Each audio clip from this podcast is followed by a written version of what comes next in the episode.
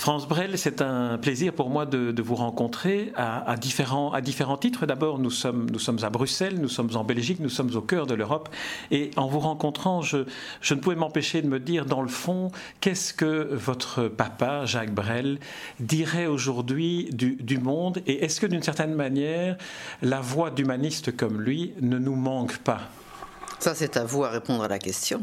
Je ne sais pas si, si elle manque. J'ai l'impression, en tous les cas, quand j'entends ces chansons encore actuellement ou quand j'ai l'occasion d'écouter ces interviews, qu'il nous avait déjà bien prévu qu'il y avait peut-être des pentes glissantes à, à, éviter. Je pense que toute sa vie a été un cri et que ce cri, ben, il l'a traduit euh, dans, dans, ses textes. S'il ne fallait retenir qu'une seule chose, ce sont les textes de ses chansons.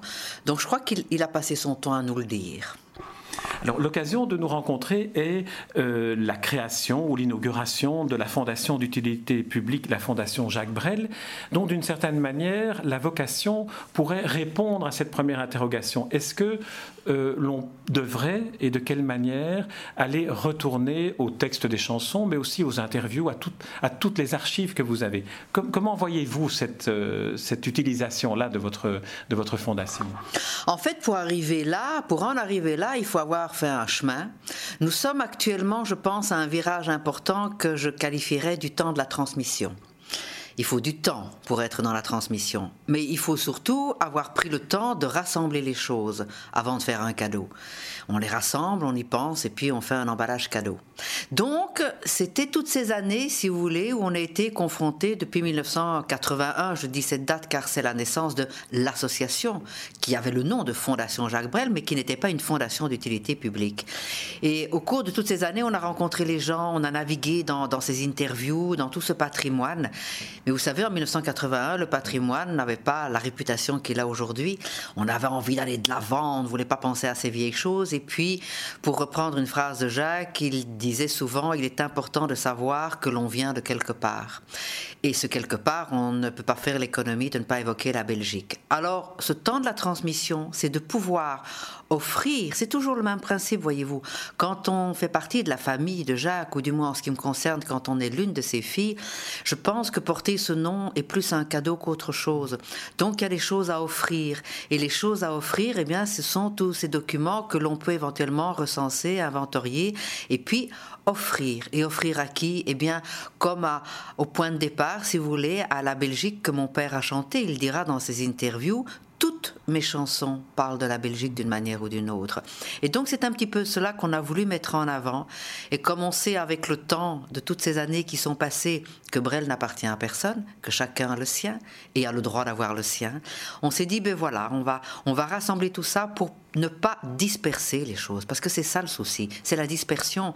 Avec le temps, il y a euh, un texte qui part ici, un manuscrit qui part là-bas, des photos là-bas, et c'est pour éviter tout ça. Donc au sein de la famille, il y a une envie de ne pas créer la dispersion, pour rassembler, et nous verrons bien ce que ça peut faire, mais le fait que ce soit une fondation d'utilité publique, ça veut donc dire que l'État et là. C'est comme si tout d'un coup, autour de la table, il y avait l'État qui était là. L'État ne s'est jamais beaucoup manifesté pour Jacques. Je crois que Jacques était un petit peu le, le gamin de 15 ans qui va tirer aux sonnettes et qui s'en va en courant après. Et donc, euh, l'État euh, belge, l'État, la Belgique a toujours eu beaucoup de soucis avec Jacques. On ne savait pas trop où le mettre, alors qu'il était ambassadeur d'une certaine manière très loin. Et, donc, comme peut-être que la Belgique ne sait pas trop quoi faire, eh bien, nous avons invité la Belgique à la table des négociations de la transmission. Vous avez utilisé deux, mots qui sont très, très porteurs, le mot transmission et le mot cadeau. Euh, euh, le, moment était, le moment était venu, je pense, dans, dans, dans, l'établissement de cette fondation publique, de par la masse des archives que, que vous possédez, mais aussi peut-être dans, dans, cette quête de, de, sens peut-être à laquelle on, on assiste petit à petit oui, les choses ne sont pas faciles dans, le contexte aujourd'hui et peut-être de parler de cadeaux et de transmission, c'est remettre peut-être aussi l'humain au cœur des débats parce que tout le travail que nous avons ici au quotidien est essentiellement un travail humain et émotionnel.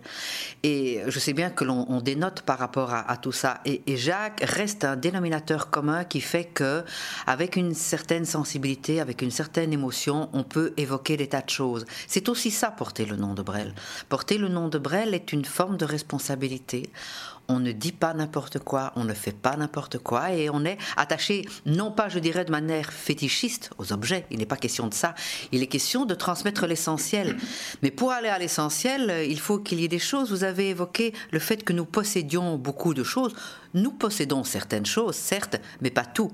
Mais la caractéristique de la fondation, c'est de pouvoir avoir ne fût-ce qu'une copie de ce qui existe et qui ne nous appartient pas en termes de droit. C'est aussi tout ça qu'il faut pouvoir évoquer. Et donc, on le voit bien dans tous les dossiers qui nous arrivent et qui sont de plus en plus nombreux. Donc, cela représente euh, une moyenne de 800 demandes par an. On nous demande des tas de choses du monde entier. Et c'est quoi ces choses? C'est de l'utilisation. Donc, les, les gens, le public, les êtres humains, dans un coin de la planète, ont envie d'utiliser un extrait de chanson, l'œuvre, une, une valeur de vie de Jacques. Et c'est ça qui est extraordinaire. Avec Jacques, on assiste vraiment au fait qu'une chanson c'est fait pour être chanté, comme il aurait dit, et ça fait le tour du monde, et on ne peut pas interdire tout cela. Et donc, et, ça navigue au-delà, au-delà des guerres, au-delà des océans, au-delà des conflits. Il y a des choses qui se disent pas sous le manteau, mais dans le cœur. Est-ce que euh, vous pourriez nous faire une, sorte de visite guidée de ce qu'on peut trouver à la Fondation? Dans le communiqué de presse que vous avez adressé aux journalistes se trouve une série de, portes d'entrée. Et j'aimerais que vous, nous en fassiez la, visite. Il y a évidemment les chansons, il y a les archives, il y a ce qu'on vous a donné comme document écrit, les photographies. Alors, euh, si, vous deviez nous, jouer le rôle du, guide d'une sorte de, musée vivant de Jacques Brel. C'est un drôle de mot, le mot musée vivant. Mais euh, si vous voulez une visite virtuelle de ce qu'on pourrait imaginer, eh bien, tout commence déjà par la correspondance de Jacques. Euh, Jacques était un nomade, il a beaucoup écrit, mais il a été entouré de personnes qui ont tout gardé. C'est exceptionnel, c'est extraordinaire. Il y a la correspondance de ma mère également, qui est exceptionnelle et qui remet les choses en situation dans un cadre historique extraordinaire. Donc il y a toute cette correspondance, pas rien que de mon père et de ma mère, il y a d'autres personnes bien évidemment. Alors si on va... Est-ce que, je, vous interromps une seconde sur, la correspondance, est-ce qu'il y a une lettre qui, lorsque vous l'avez découverte, vous a particulièrement ému ou touché ou étonné Disons, si vous deviez en choisir une ou deux. Il y en a beaucoup, il y en a beaucoup, mais vous me posez la question aujourd'hui, et voilà une lettre qui me vient. Jacques était donc à Paris en 1954, c'était les débuts, c'était pas facile du tout. Et il avait pris l'habitude de correspondre de manière journalière avec ma mère. Et donc il continuait, si vous voulez, la même lettre sur le même papier, sur le même document, mais avec des dates différentes. Donc il y avait lundi, mardi, mercredi. Et il y a une lettre, euh, je ne connais plus la date exacte, mais si je creuse dans ma mémoire, il doit s'agir du 18 avril 1954. Et c'est le 18, le 19 et le 20. Et il passe par tous les états d'âme. Et ça, c'est typiquement Jacques, parce que il rentre le soir du cabaret euh, les, Trois Baudets dans lequel il chante, et il dit que ça n'a pas été, et qu'il s'est passé des tas de choses désagréables. Le lendemain, il est complètement déprimé, et le surlendemain, c'est la joie la plus totale. Et ça, c'est caractéristique de Jacques sur un même feuillet, voilà, avec euh, quelques heures d'écart, ce changement d'humeur, cette reprise en main, cet enthousiasme qui revient, c'est typiquement lui. Mais ces lettres sont très touchantes, car s'il y a bien un endroit où on peut frôler l'intimité de quelqu'un, ce sont ces lettres-là, et qui sont des lettres qui parlent vraiment de lui. Et, dans, tout, dans tous ces documents, il y a cette fragilité toujours qui est derrière, il y a cet étonnement vis-à-vis des êtres humains qui l'entourent. je, je crois que bien sûr, mon père est décédé d'un cancer du poumon, mais il est surtout mort d'étonnement.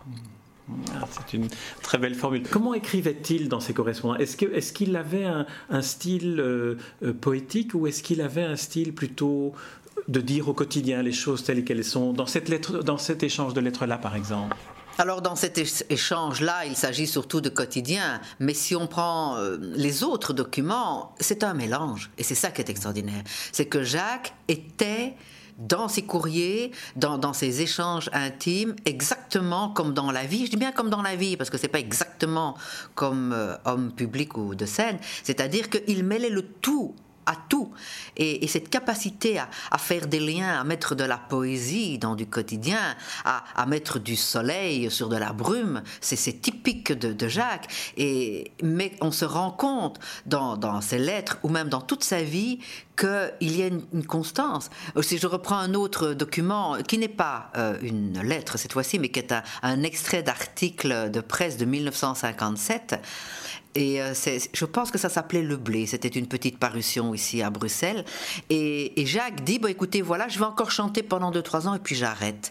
Et, je pense que c'est très important parce qu'on ne sait pas à quel point la décision de Jacques de quitter la scène n'était pas du tout une idée soudaine. C'était le, le fait euh, d'une longue, longue, longue réflexion.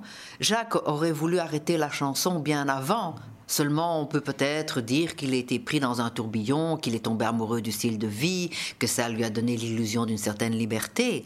Et, et c'est pas du tout la bombe, euh, l'annonce, euh, le scoop, euh, Brel arrête la scène. Pour lui, c'était une cohérence et une évidence depuis 1957. Et donc, dans ses lettres, on retrace tout ça dans ses articles de presse. Je continue donc la visite virtuelle. Ce sont tous les articles de presse que nous avons pu récolter. Nous ne les avons pas tous, mais on en a beaucoup puisqu'en fait c'est sa mère ma grand-mère qui a commencé à les coller dans des albums et ma mère a continué tout ce travail. Et encore une fois, l'entourage de Jacques a été vraiment dans un esprit, euh, je dirais déjà, de fondation avant l'heure. Donc il y a des photos, nous en avons beaucoup, mais nous n'avons pas les droits des photos.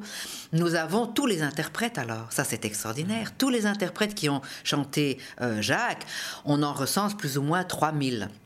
Mais je suis sûr qu'on n'est pas à la moitié de la vérité. 3000 dans, dans, dans, plusieurs langues aussi, hein, dans des adaptations. Euh. Bien, évidemment. Alors là, on reprend bien sûr la chanson la plus euh, connue, qui est Ne me quitte pas, mm. et qui est traduite plus ou moins, je n'ai pas le compte exact, euh, j'en suis navré, mais qui tourne autour des 30 traductions. Quoi. Alors c'est vrai que Ne me quitte pas en inuit, c'est intéressant. On, ah oui, c'est... Et vous avez l'enregistrement? Absolument. Donc nous gardons les enregistrements. Donc euh, ne me quitte pas la chanson la plus traduite. Alors on pourrait se poser la question de savoir, oui voilà, Brel, ça fait plus de 30 ans qu'il est mort. Euh, les gens ont peut-être envie de passer à autre chose. Et, puis on assiste au phénomène inverse. Alors il y avait des supports avant qui n'existaient pas trop, qui s'appellent donc la synchronisation. On nous demande de plus en plus de chansons de Jack pour les mettre dans des films. Ça avant on n'en avait pas. Mais depuis 2-3 ans c'est le boom. Euh, on, on l'avait vu d'ailleurs dans, dans les ch'tis avec l'extrait de, du plat pays, pardon, et on se rend compte maintenant que ces synchronisations, que ce soit dans des films euh, français ou bien de, langue française, mais partout dans le monde, on nous demande des synchronisations. Donc, je ne sais pas, il y a quelque chose qui se passe qui est au-delà du temps. Mais n'était-ce pas déjà un peu la caractéristique de ces chansons Pour reprendre la visite, la visite euh, virtuelle, on peut euh, imaginer aussi tout le coin des, des peintres énormément de dessinateurs, de peintres, de sculpteurs, énormément de ballets, de plus en plus de ballets nous demandent des compagnies euh, la voix de Jacques, de nouveau, pour être interprétée. Sur, les, sur, les, tableaux, j'aimerais vous poser la même question pour les correspondances. Est-ce qu'il y a dans les représentations de, Jacques Brel des, des, façons de le voir par des peintres qui vous ont particulièrement touché ou, ou qui vous semblaient euh, plus près de la vérité que d'autres, de la vérité de Jacques Brel? Oui, la vérité est un pays euh, inconnu, mais enfin, on, va aller dire que ça, nous touche un peu plus. Mais je repensais notamment à une illustration de Folon. Mmh et un, très très beau petit tableau qui avait été fait, je pense, à, l'occasion d'une exposition ici à Bruxelles où plusieurs peintres euh, s'étaient réunis. Ça s'appelait euh, Bonjour Brel, c'était en 1975 et là déjà il y avait une dizaine de peintres belges qui avaient illustré Jacques. Et, et dans ce petit tableau de Folon auquel je pense, on voit Jacques qui vole, vous savez, les petits hommes volants de Folon. Et donc, c'est un homme qui vole au-dessus de l'océan, mais avec à la place du cœur un bateau. Mmh. Et je trouve ça particulièrement beau. Je vais vous dire pourquoi, parce que ce tableau m'inspire le silence. Et évidemment, porter le nom de Brel, surtout pour Jacques, on sait bien que c'était un verbal, on sait bien que c'était un bavard, on sait bien qu'il aimait rencontrer les autres et, et tenter d'avoir le dernier mot, même s'il venait de se contredire. C'est pas grave. Mais cette notion du silence chez lui est plus importante que la parole. Et dans ce petit tableau, on a l'impression qu'on entend seulement le vent parce que le petit homme traverse comme ça les océans et il n'y a que le bruissement du vent que l'on peut entendre.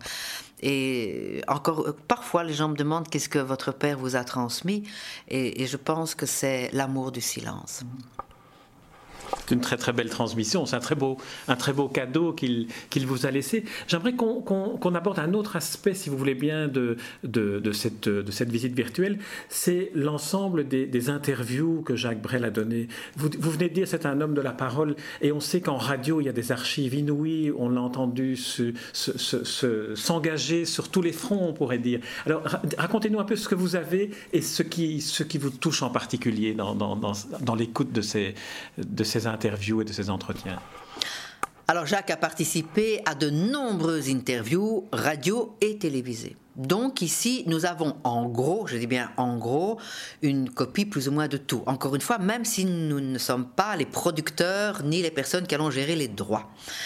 Mais c'est merveilleux, c'est tout à fait merveilleux. Et, régulièrement, quand, je commence un nouveau projet, puisque le dernier projet en date, c'est donc la promenade dans Bruxelles avec Brel dans les oreilles, je réécoute tout parce que le temps avance, les oreilles changent, la sensibilité change, et c'est toujours un, moment extraordinaire de tout réécouter, toutes les chansons et toutes les interviews. Ça veut dire des jours, des jours, des jours et des mois et des mois. Mais c'est extraordinaire et c'est passionnant. Parce que Jacques disait toujours oui à tout. C'était un homme du mouvement, c'était un homme qui ne supportait pas l'immobilisme, donc il fallait y aller. Si on lui demandait d'y aller, il fallait y aller parce qu'il avait un tel respect du public qu'il était hors de question de dire non.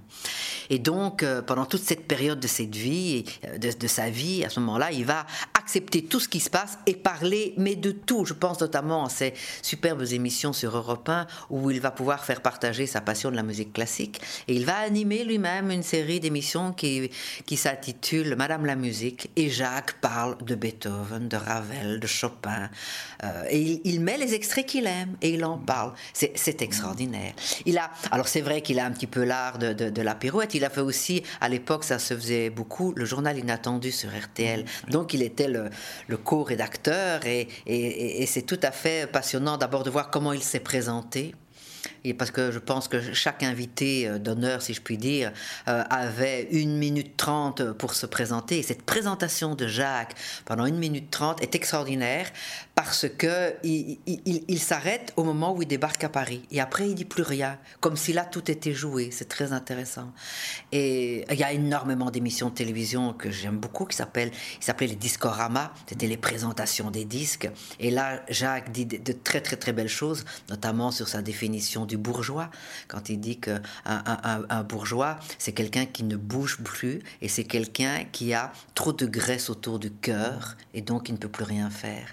Et, euh, et où il remet aussi un petit peu les choses en place en disant que lui, Brel, c'est rien du tout et que par contre il y a des scientifiques comme les Curie, ça, ça ce sont des gens importants et il trouve que le mot star est le mot le plus ridicule de la langue française. Donc il, Jacques, face à un micro, va se parler à lui et, en se parlant, il va, il va découvrir des tas de choses. Il y a des, des conversations avec lui et Brassens qui sont somptueuses, somptueuses de respect surtout, et, mais, mais je dirais d'une forme de fraternité tout à fait extraordinaire où ils sont tous les deux d'accord pour se dire que on passe sa vie à pousser des petits cris et comme dit Jacques, c'est normal de chanter dans sa salle de bain, mais c'est vraiment pas normal de chanter devant 2000 personnes. Alors il y a des choses très étonnantes et ça, bon, personne n'y échappe. Il y a des choses un peu médiatiques comme ça, il y a des rumeurs, hein. il y a des choses comme ça mythiques. Oui, Brel, il a fait ce qu'il voulait, il a acheté un bateau, il est parti sur une île et c'était le bonheur total. C'est pas exactement ça. Je pense que ce bateau, comme j'ai l'habitude de le penser, était un médicament un médicament parce qu'il y avait beaucoup, beaucoup de souffrance et que Jacques sortait de, de cette gifle qu'avait été pour lui le Festival de Cannes pour son film Le Far West. Et puis surtout, surtout le décès de son ami Jojo, sa maladie. Et donc Jacques a voulu aller euh, loin, loin, loin pour ne pas montrer qu'il avait mal, car c'est ainsi qu'il nous a élevés. Quand on rencontre les gens, on est au minimum de bonne humeur. Et jamais, au grand jamais, on ne peut montrer un état d'âme. Et donc cet état d'âme, de souffrance, il n'a pas voulu le montrer. Alors il y a des, choses comme ça un petit peu étranges et qui vont capter le, public, on va, on va, dire cela. Et il y a des photos, notamment la photo qui rassemble autour d'un même micro euh, Jacques, euh, Brassens et, Ferré, qui est une somptueuse photo de, de Jean-Pierre Leloir, qui a très très très très bien photographié ces trois personnages. Et cette émission, euh, de manière très étrange, dont nous avons une copie également, fait que disons que quand vous mettez comme ça trois personnes de cette euh, valeur, de cette taille, de cette personnalité les unes à côté des autres, c'est très qui, qui, va prendre la place? Qui, qui, qui va pousser les deux autres? Euh, Eh bien personne. Donc, ce qui fait que c'est une interview que je réécoute toujours quand je recommence quelque chose, mais dans laquelle on ne retrouve pas du tout Jacques, et on, ne retrouve pas non plus le duo habituel entre Jacques et Brassens, parce qu'il y a un troisième élément, tout simplement. Et donc, c'est une interview qui est... Qui, je dirais que la photo est plus prometteuse, voilà, et que quand on se fait, ben oui, voilà, ils, ont parlé, mais de, tout ce que nous avons, il n'y a, y a, pas, y a pas de, de, choses essentielles qui sont dites. Alors que la photo, encore une fois, vous savez, c'est ça un petit peu euh, l'image et, le mythe qu'on peut avoir. La photo, oui, mais quand vous avez comme ça trois personnages importants, je ne sais pas comment ça, se passe quand il y a des, conseils euh, européens ici au sommet, toutes ces personnalités qui sont là avec leur combat euh, intérieur, de quoi parlent-ils avant la photo finale, vous savez? Est-ce qu'ils parlent de leur cravate ou est-ce qu'ils parlent de leur combat d'âme Je n'en sais rien. Mais ça m'étonnerait pas que les choses soient un petit peu plus banal parce que il y a des moments où on ne peut pas chaque fois ouvrir la porte face à des gens qu'on connaît ou qu'on sent un peu moins bien. Vous aviez parlé euh, de, de, la qualité plus, plus prégnante de ces rencontres entre Brassens et Brel en bilatéral. De quoi parlait-il? Et dans quel contexte est-ce que ces, rencontres avaient, lieu? Alors là, il y avait un homme de talent tout à fait extraordinaire, européen à l'époque, qui s'appelait Jean-Serge, l'un des directeurs, et qui aimait beaucoup Jacques et qui aimait beaucoup Brassens. Et un jour, il a décidé de les réunir pour toute une série d'émissions. Et, là, vraiment, il y a un contexte qui, qui s'est bien mis. Alors, les thèmes, c'était par exemple Dieu. Pourquoi utiliser le terme de Dieu? Euh, Pourquoi est-ce qu'on en parle? Est-ce qu'on y met une majuscule ou une minuscule dans nos chansons?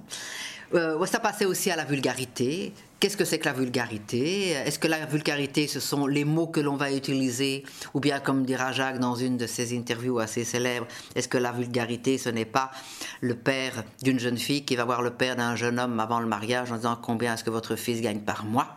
Donc pour Jacques, c'était ça la vulgarité, parce qu'il estimait qu'en faisant cela, les femmes étaient encore ou sont encore à vendre. Donc pour lui, c'est ça la vulgarité.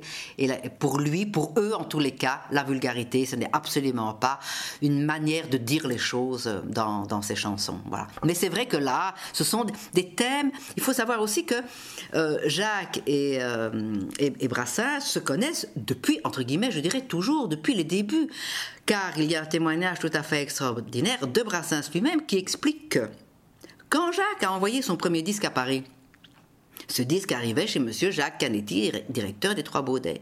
Et c'est Georges Brassens qui explique en disant une fois par semaine, après le spectacle, Monsieur Canetti écoutait les disques qu'on venait de recevoir. Et un soir, il le fait et il me demande de rester avec lui. Et c'est comme ça que j'ai écouté le premier disque de Jacques avec Canetti à côté de moi et nous étions tous les deux d'accord pour dire il faut le faire venir. Donc ils se connaissent depuis toujours, ils ont fait les débuts ensemble, même si Brassens était déjà depuis un an, je pense, un an ou deux à, Paris. Mais ils, ont connu les mêmes choses, ils, ont, connu euh, l'évolution de tout ce milieu. C'était les cabarets, puis il n'y a plus de cabarets, puis c'était les spectacles, et puis c'était l'arrivée du disque, et puis ils sont devenus tous les deux, ils s'en sont plaints beaucoup, des produits comme des savonnettes à vendre. Et donc il fallait, voilà, faire avec et avancer. Alors, cette fameuse photo date de l'époque où, Jacques Brel jouait le, Don Quichotte, l'homme de la Mancha. On le voit à ses, cheveux longs, blancs. Euh. mais euh, vous avez évoqué la, vocation de cinéaste de Jacques Brel, notamment en évoquant Far West et sa déception au Festival de Cannes. Alors, cette période-là se trouve aussi ici accessible à la Fondation. Euh, de quelle manière se trouve-t-elle Comment avez-vous, vous, vécu cette, période de cinéaste de Jacques Brel? Alors la période cinéma de Jacques commence donc très très vite, euh, un peu par hasard, parce qu'il n'arrivait pas à dire non, une grande caractéristique de Jacques, voire masculine. Et donc euh, Jacques était euh, en train de terminer sa tournée d'adieu, je pense qu'il était à Marseille, et c'est donc André Caillat qui vient dans sa loge et qui lui dit, écoutez, voilà, moi je pense que vous êtes tout à fait le personnage pour les risques du métier. Et donc Jacques qui avait dit, voilà, je voudrais de la liberté, je voudrais vivre autrement, je voudrais voyager, euh, après la scène, eh bien, il dit oui. Et donc, Jacques va, tourner son, premier film l'été suivant. Jacques termine ses tours de chant à Roubaix en mai 67 et en juillet 67, il est déjà sur un plateau de tournage. Et puis, les, les choses vont, vont s'enchaîner. Mais si vous me posez la question, euh, j'avais un avis qui était de l'ordre de l'évidence. Jacques avait dit j'arrête le tour de chant pour faire d'autres choses. Ben, il allait faire d'autres choses. Voilà, donc tout ça était très simple. Il allait apprendre un autre métier. Avec Jacques, il y, avait toujours une continuité puisque c'était un curieux. Et que c'était un curieux qui allait au-devant des choses. Donc on n'a jamais été, ça n'a pas été un bouleversement, pas du tout, pas du tout. En ce qui me concerne, c'était une évidence. Et alors, si on parle du, cinéma, il va donc y avoir cette progression, plusieurs films, rencontrer des réalisateurs, s'intéresser, regarder la lumière, écrire quelque chose. Et quand on voit le scénario de son premier film France et même du deuxième Far West, ce sont deux chansons. Hmm. Si on reprend les textes, si on reprend les dialogues, si on reprend les décors, ce sont deux chansons. Et comme il va le dire d'ailleurs lui-même, il continue d'écrire, mais il change de stylo. Hmm. Et, euh, je dirais que, alors il disait souvent, pour faire un bon film, il faut en rater sept. Bon, alors le hasard de la vie a fait que là, il n'a pas pu en rater sept. C'est pas ça parce que je dis, mais enfin, il y a, de ça. Hmm. Mais euh, pour moi, les deux, les deux films de Jacques, ça fait partie de son répertoire. Il faudrait presque revoir, et, pour euh, Franz, il y a énormément de choses dans Franz qui sont qui sont de, l'ordre de ces chansons. On, on pourrait reprendre chaque plan en se disant ça c'est ça, ça c'est ça, ça c'est ça. Tout est en lien avec Jacques, il n'y a pas de hasard. On pense qu'il y en a. Mais, mais la véritable inspiration, c'est reconnecter avec quelque chose d'intérieur dans une certaine justesse. Et si vous reprenez par exemple ce, moment tout à fait exceptionnel, l'extrait du char à voile, vous allez voir un détail que peut-être peu ont vu, ça n'a pas d'importance, mais le numéro du char à voile, c'est le 33. Et tout dans le film est, ainsi. Entre les frites, les moules, cette pension de famille, les prénoms des gens qui sont là, tout, tout, tout est en lien. Et c'est ça qui fait la force chez Jacques. Il n'y a pas quelque chose comme ça au hasard. C'est beaucoup plus pensé qu'on ne pense. Alors ici, à la Fondation, par rapport à ces films, c'est d'abord d'essayer de rassembler cette intégrale, mais avec des petits films mmh. où on sait vrai que Jacques, par exemple, a participé déjà euh, dès 1900. 57, on revient à cette année-là, où il va tourner un film ici au Roi d'Espagne sur la Grand Place et qui va s'appeler La Grande Peur de Monsieur Clément. Et Jacques, tout d'un coup, va travailler un peu au scénario et, acteur euh, dans ce film qui est un, un petit court métrage. Et puis nous avons retrouvé un autre court métrage qui s'appelle La Quarantaine et qui était un, petit film pour essayer d'expliquer euh, aux écoles, aux parents, ce qu'était l'épilepsie. Et Jacques a accepté de jouer le rôle d'un docteur. Mais là, on est en 1965, il n'est pas du tout encore question de faire du cinéma. Et, donc, euh, voilà, il y en a d'autres, mais c'est vrai que ces deux-là sont les deux derniers que nous venons de redécouvrir. France Brel, on vous écouterait pendant, des heures et des heures. On sent, la, passion euh, de, cette mission que vous êtes donnée d'à la fois transmettre et offrir la transmission et, le cadeau. Alors je ne peux que, recommander à ceux qui nous écoutent d'aller réécouter Brel. On leur fera entendre cette version en inuit de Ne me quitte pas et d'autres aussi pour faire une, émission, une émission complète euh, dédiée à, Jacques Brel, mais aussi dédiée à vous parce que euh, ce travail de transmission que vous faites, c'est une, mission en quelque sorte que vous êtes donnée. Est-ce que vous voulez donner de, à quel moment? Comment ça s'est passé, cette, ce besoin de transmission pour vous, France Brel? Ça n'a jamais été un besoin. C'est en fait euh, quand mon père est décédé, j'avais 25 ans. Et alors là, on a commencé à sortir des livres, les gens ont commencé à donner des explications. Et ça me mettait très mal à l'aise. Ça me mettait très mal à l'aise parce que j'avais vraiment l'impression qu'il ne parlait pas de mon père. Et donc c'était un peu un goût de cendre comme ça, des, tas de choses. Vous savez, quand les gens décèdent, tout d'un coup, il y, a plein de choses qui arrivent. Et, euh, et puis beaucoup de gens voulaient faire des tas de choses par rapport à Brel, des ceci, ça. Et j'avais l'impression que, encore une fois, c'était jamais l'homme que j'avais rencontré. Euh, je m'en suis ouvert à, à, deux, trois personnes et, et ce sont les les gens devant moi qui m'ont dit mais France fais quelque chose. Euh, vas-y tu as certainement quelque chose à apporter. Et à partir de ce moment-là j'ai commencé à écouter ce que les autres disaient. Et dans tout mon travail j'ai toujours été très attentive je dirais d'abord à l'air du temps et puis à ce que les autres disent. Parce que nous en tant qu'être humain, on, a un miroir qui est déformé, bien sûr. Et donc, ce sont les autres qui m'ont poussé à le faire. Et puis, c'est le public qui m'a dit, ah oui, ceci et cela. Et je ne vais pas dire que je me suis prise au jeu, mais tout d'un coup, c'est devenu pour moi une responsabilité. Mais je ne suis jamais passée au stade de besoin. Ça a d'abord été, qu'en est-il? Mais oui, vas-y. J'y ai été. Beaucoup de gens me disaient, tu verras, ça va durer six ans et après tu feras autre chose, de plus sérieux bien évidemment. Et, puis le sens de la responsabilité est venu, parce que tout d'un coup, c'est ce que j'explique souvent par rapport à, à, ce que Jacques peut représenter pour la Belgique. C'est que quand on parle de la Belgique, très souvent, et c'est bien comme ça, ce n'est ni d'ailleurs ni bien ni mal, mais on va parler des Schtroumpfs, de Tintin, euh, on va parler de Magritte, mais Magritte, ce sont des tableaux. Et Jacques est un être humain. Et c'est très très très différent. Donc il faut pouvoir, je dirais chaque fois, faire des accouchements en douceur. Il faut y aller doucement parce qu'on parle d'un être humain qui a vécu avec euh, toutes les caractéristiques, mais qu'il faut respecter, et on s'adresse à des êtres humains. Et donc, il y a des choses qu'on fait, encore une fois, il y a des choses qu'on ne fait pas. Et, bon, il faut pouvoir assurer, assurer et assumer des décisions et une manière d'être. Et c'est très agréable, hein, c'est très agréable. Je, n'ai rien contre. Mais, et c'est un, travail très particulier parce que je pense que ça n'existe nulle part ailleurs dans le monde. On n'est pas amusé. Euh, on n'est pas quelqu'un euh, qui, qui s'occupe, je dirais, euh, d'un personnage fictif. Non, voilà, c'est très particulier. Et, et, tout ce qui arrive ce n'est pas calculé. Je veux dire que c'est toujours, encore une fois, par rapport à l'extérieur que nous allons avoir des décisions ici. On ne fait pas de grandes campagnes publicitaires. D'ailleurs, on n'a pas de subvention, on n'a pas de subsides. On fait tout tout seul, on est libre. C'est un peu particulier. Hein C'est un peu particulier et très responsable, en tout cas, comme vous disiez, ce mot de responsabilité. Merci France Brel pour cette euh, rencontre. Et alors, j'invite tous ceux qui nous écoutent à venir vous rendre visite pour avoir eux aussi le plaisir de, vous rencontrer et d'aller explorer tout ce que vous avez comme trésor ici dans cette fondation Jacques Brel à Bruxelles, en Belgique, en Europe. Merci France Brel. Merci à vous.